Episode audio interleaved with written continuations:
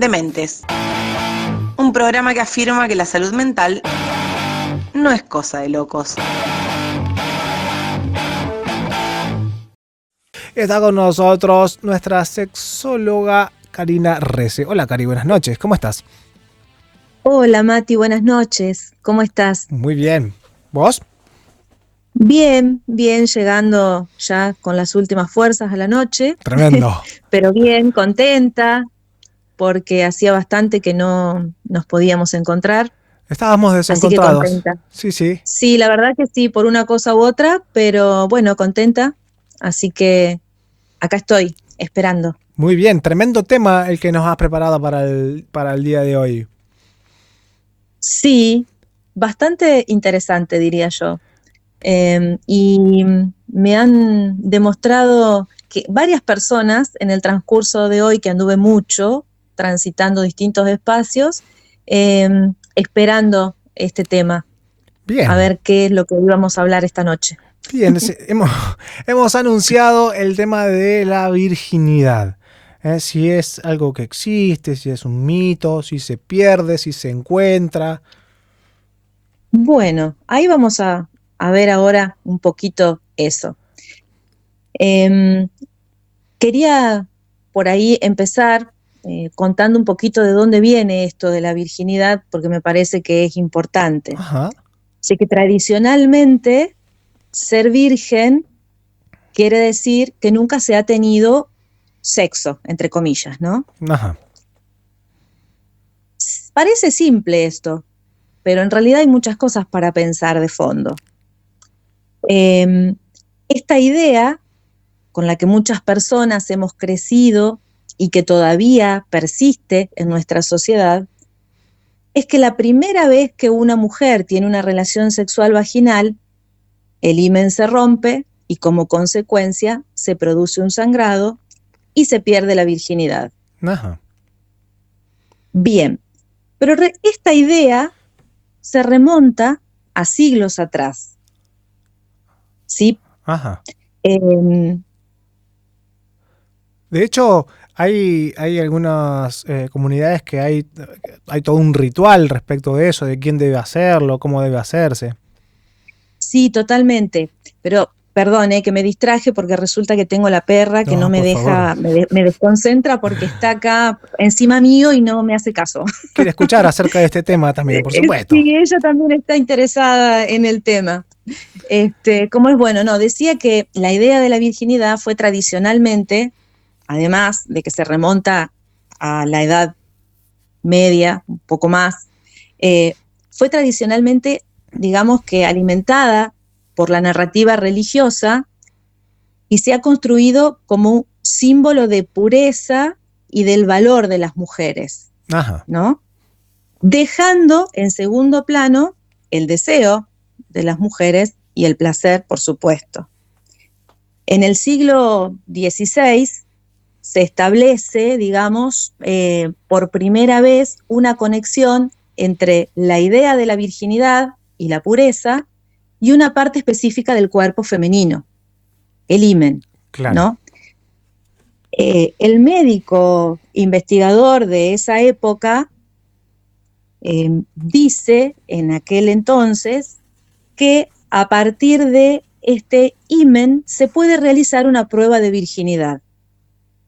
¿No? Ajá. Entonces, con esta afirmación, este señor le dio a este órgano ¿sí? el significado simbólico que dominaría siglos y siglos hasta ahora. ¿sí? Esta idea. A pesar de los avances científicos y del conocimiento de la anatomía femenina, que demuestran que tanto el himen como cualquier otro órgano del cuerpo varía en forma, en tamaño, que no se rompe, que no se cambia, que no cambia nada después del coito, todavía persiste esta idea en nuestra sociedad. Ajá. O sea que la virginidad de una, de una mujer estaba eh, dada exclusivamente por el himen. En principio sí, Ajá. originalmente surge de esa manera. Bien. Eso te iba a decir. Podía tener otro tipo de prácticas sexuales, pero mientras tuviese el himen sano, se consideraba virgen. Totalmente. Mira, qué interesante. Porque además, eh, digamos que además pensar en la sexualidad o en el sexo, mejor dicho, específicamente, era como reducirlo específicamente al coito. Si vos tenías otro tipo de práctica, era como que no se perdía la virginidad. Claro. ¿Sí? Entonces, tener sexo, desde el origen de esta idea, ¿sí?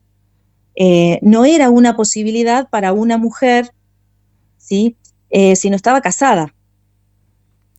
Y además, la virginidad una de las características, era una de las características más elogiadas en una mujer. ¿sí? Eh, era importante moralmente y económicamente hablando. Económicamente también. Sí, mira, ahora te explico por qué. Estoy hablando de cómo surge esta idea ¿no? de virginidad. Em, em, las mujeres eh, vírgenes, entre comillas, ¿sí? Eh, era una posibilidad para las familias de mejorar el estatus y la riqueza, asegurar la descendencia y el patrimonio. Claro. Se convierte en una mercancía. ¿Se entiende lo que digo? Sí, sí. La virginidad se convierte en una mercancía. Luego se saca de contexto esto y la idea sigue a través de los siglos y los siglos y los siglos. ¿Sí? Entonces, el término virgen hace referencia a las mujeres sin experiencia sexual, pero resulta que con el tiempo va evolucionando esta idea y abarca también al resto de a otras personas, mejor dicho. Por ejemplo, otras personas con otras orientaciones sexuales. Aquellas que practican sexo oral, sexo anal, qué sé yo, masturbación mutua, ¿sí? Que también han incluido o han incorporado esto de la virginidad. Ajá. La pérdida de esa virginidad. ¿Se entiende? Ajá. Bien. Así es como surge esta idea y así es como que la virginidad se, se convierte en una especie de tesoro que se cuida para no perderse pero no hay ningún estudio científico que sostenga esto. Bien. O sea que la virginidad es una construcción social. Muy arraigada por sí, muy arraigada todavía hasta nuestros días. Pero surge de esa manera. Bien. o, sea que la virginidad no existe en términos biológicos, sino que es una un acuerdo, una construcción eh, que, ha venido por diferentes motivos en, la realidad humana. Exactamente. Así es, es lo que dice este, la ciencia hoy, digamos. Eh, además, por otro lado, hablando de la ciencia de hoy, eh, la Organización Mundial de la Salud y la ONU em, consideran, porque Hablábamos de que esta idea todavía persiste hoy en día en, la sociedad, pero en algunas sociedades o en algunas culturas, mejor dicho, está como em, más arraigada todavía y que se practican pruebas de virginidad, que es justamente revisar a las personas con cuerpo femenino para ver si ese imen está eh, en qué condiciones está para saber, entre comillas, si esa persona sigue siendo virgen, ¿sí? si ha tenido eh, relaciones sexuales vaginales. Mm. En algunos países todavía eso sí se practica. En, muchos países en realidad se practica y la Organización Mundial de la Salud y la ONU consideran que es una violación a los derechos humanos. Seguro. Porque trae consecuencias, en algunos casos consecuencias aberrantes, ¿no? Eh, y bueno, y se está abogando por la prohibición. Pero bueno, todavía falta mucho trabajo porque al ser una cuestión, una construcción social y cultural, no es tan simple este, dejar esas prácticas de lado. Pero bueno, sí sí es considerada una violación a los derechos humanos, justamente porque quedan, no se considera a la persona, no se considera su sexualidad, no se respeta y el placer ni nada de las personas que en principio surgió para las mujeres y luego se extendió también para otras personas con otras orientaciones. Ajá. Pero la única eh, que puede dar fe en, estas pruebas que vos mencionabas recién sería la mujer. Al varón, por ejemplo, habría que creerle en lo que dice. Exacto, porque nunca hubo una asociación ¿sí? simbólica de la idea de virginidad con una parte o con un órgano del cuerpo masculino. claro. ¿Se entiende? Entonces, al hombre hay que creerle lo que dice. Que en realidad, en un principio, allá, en aquella época que yo te decía, por allá, por el siglo XVI, también se, por ahí sí este, se consideraba que había, los hombres también tenían que ser puros, entre comillas, ¿no? Eh, pero duró poco eso, porque después convengamos que eh, al varón siempre se le, se le permitió este, hacer uso de, de, su, de, su, cuerpo y además eh, siempre se respetó su deseo con respecto al placer. Nunca tuvo, fue vedado, digamos, para el placer. Siempre tuvo la posibilidad de gozar de su placer, cosa que no estaba permitido en las mujeres. Ajá. ¿Sí? Básicamente, hoy, eh, o hace unos años atrás, o cuando vos eras adolescente, decían, bueno, hay que debutar, ¿no es cierto? Ajá. Entonces, a los varones les fomentaban en las familias, los amigos y demás, les fomentaban que, bueno, tenían que ir a debutar, tenían que ir a tener la primera relación sexual, tenían que saber cuanto más mujeres conocieran o cuanto más sexo tuvieran, mejor, pero no así no se incentivaba de la misma manera a las mujeres. No, claro que no.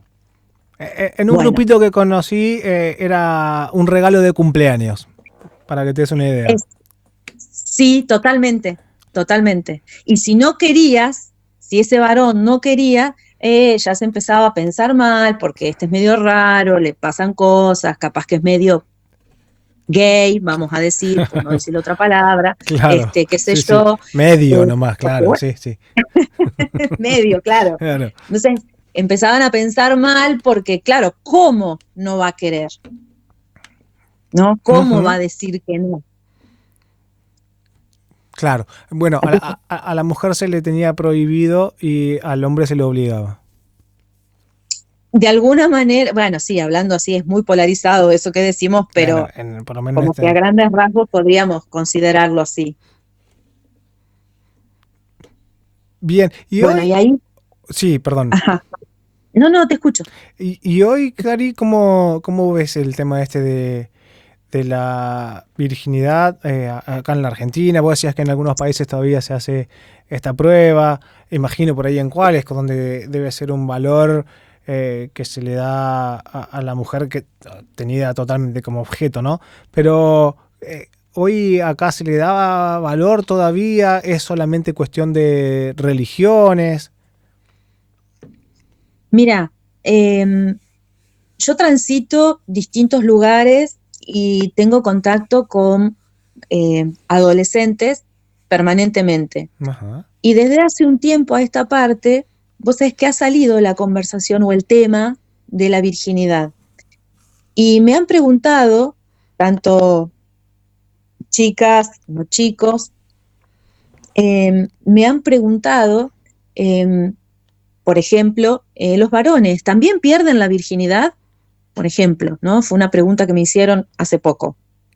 Ah, em, y bueno, entonces estuvimos charlando de todo esto que estoy hablando con vos, como para para poner en contexto de dónde viene, de dónde surge esta idea, ¿sí? de la virginidad ligada a la pureza eh, como valor, digamos. Em, y bueno, ellas, las chicas y los chicos con los que estuve hablando, em, era como que sentían curiosidad porque, em, digamos que todavía ¿sí? Se habla de esto todavía, te dicen, bueno, a ver, vos sos el virgen del grupo, eh, llegando a una determinada edad y incitan a varones, a mujeres o a otras eh, identidades para que tengan sus primeras relaciones para que no sean el virgen o la virgen. Ajá. ¿Sí? O sea que todavía esta idea nos atraviesa de alguna manera, digo socialmente hablando. Claro, ahora, ahora parece que es como al revés. Antes se decía que no debía perderse hasta determinado momento y ahora hay que perderlo lo antes posible. Claro, porque si no sos el virgen, el que no sabe, el que no debutó, o sí, se hacen esas bromas entre estudiantes. Y por otro lado, también, eh, por ejemplo, eh, chicas o chicos que tienen familias que practican algún tipo de, alguna religión, este, y también, sí, es como que inclusive en los talleres de ESI, por ejemplo, de educación sexual integral, eh, hay familias que tienen mucha resistencia porque practican una determinada religión eh, y bueno, y es como que no quieren que de ciertas cosas se hablen. Y el tema de la virginidad ligada a la pureza está en estas familias y por supuesto también en estos adolescentes y adolescentes. Claro. Sí, también. Entonces, sí es un tema que se habla y bastante, aunque no parezca. Sí se habla y bastante. Em, y bueno, a raíz después de, de esto, se enganchan por ahí en los temas con otras cosas que van saliendo, ¿no? Cuando los y las adolescentes preguntan.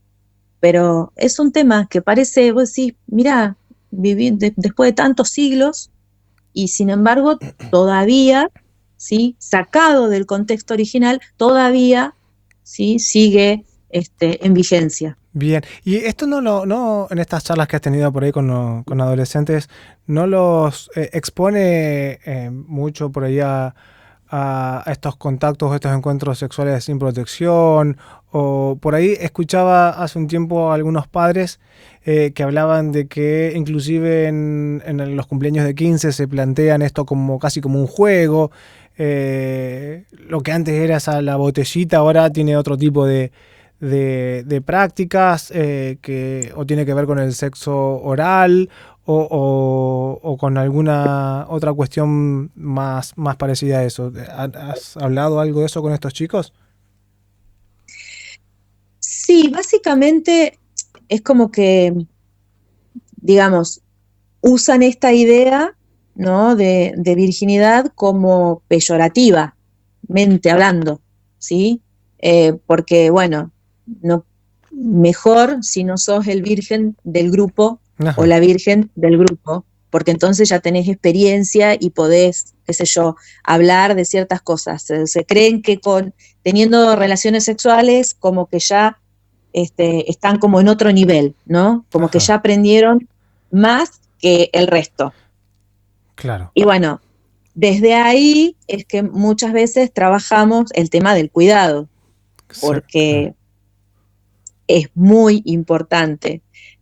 Em, cuesta bastante que las y los adolescentes se amiguen con el preservativo, ni hablar si son personas este, de mediana edad, pero cuesta bastante que se amiguen con el preservativo, pero por otro lado veo que eh, hay mucho interés de las y los adolescentes por aprender y por incorporarlo, digamos, en su, en su vida. Y en sus prácticas.